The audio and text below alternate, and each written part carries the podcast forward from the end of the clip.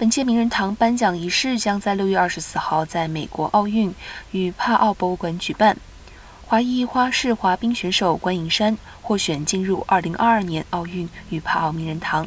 关颖珊于二零零六年因受伤退出奥运，之后没多久宣布退役。虽然无缘在奥运舞台上夺金，但也分别在一九九八年女子单人项目拿下银牌，以及二零零二年女子单人项目铜牌。关颖珊为美国花式滑冰史上获得最多座世锦赛奖牌的选手。此外，泳坛传奇人物菲尔普斯和知名田径战将金顿也将一同入列名人堂。